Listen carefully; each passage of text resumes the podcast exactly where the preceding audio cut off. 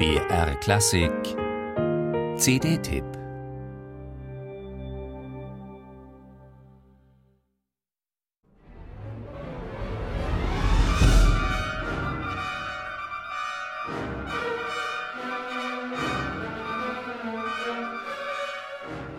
Ich wollte in diesem Werk die Auflehnung des modernen Menschen gegen die Flut der Barbarei, der Dummheit, des Leidens, des Maschinismus, der Bürokratie symbolisieren, die uns seit einigen Jahren bestürmt.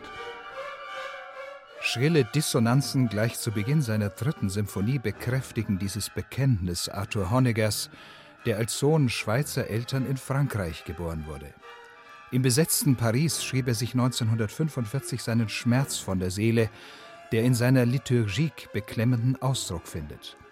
Liturgische Symphonie nannte Honegger seine dritte, die mit einem grellen Dies Irae beginnt. Herzstück der dreisätzigen Symphonie ist ein düsteres Adagio, gemäß dem biblischen Psalmvers De profundis clamavi ein Schrei aus der Tiefe, für Honegger ein Gebet ohne Hoffnung.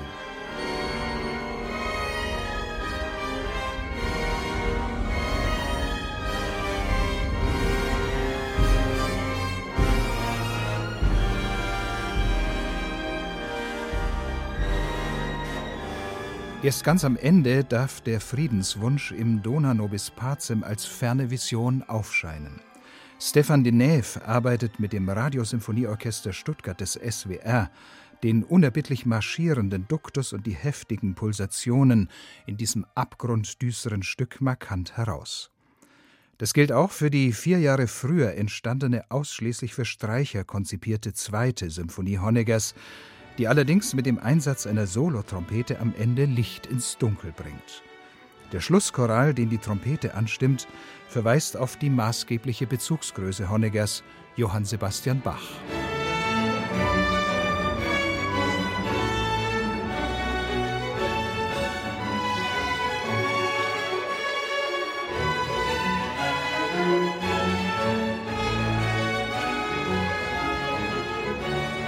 Rhythmische Energie und federnder Drive zeichnen Deneuves Honegger Interpretationen aus. Mit nie nachlassender Spannung animiert er seine Musiker zu fahlen Streichergesängen und grandiosen Steigerungswellen, ohne in Sprödigkeit oder Pathos zu verfallen. Zurück in das unbeschwerte Paris der 20er Jahre führen Honeggers Mouvement Symphonique. Diese symphonischen Sätze sind raffinierte Bewegungsstudien, die auch ohne ihren programmatischen Hintergrund fesseln.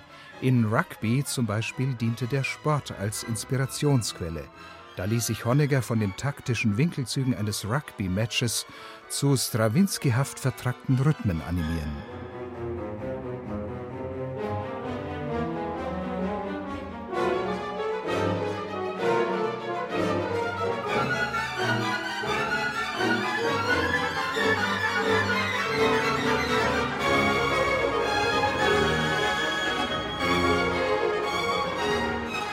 Die orchestrale Brillanz der Stuttgarter Musiker kommt erst recht dem Paradestück Honeggers zugute, seiner weltberühmten Hommage an die Lokomotive vom Typ Pacific 231.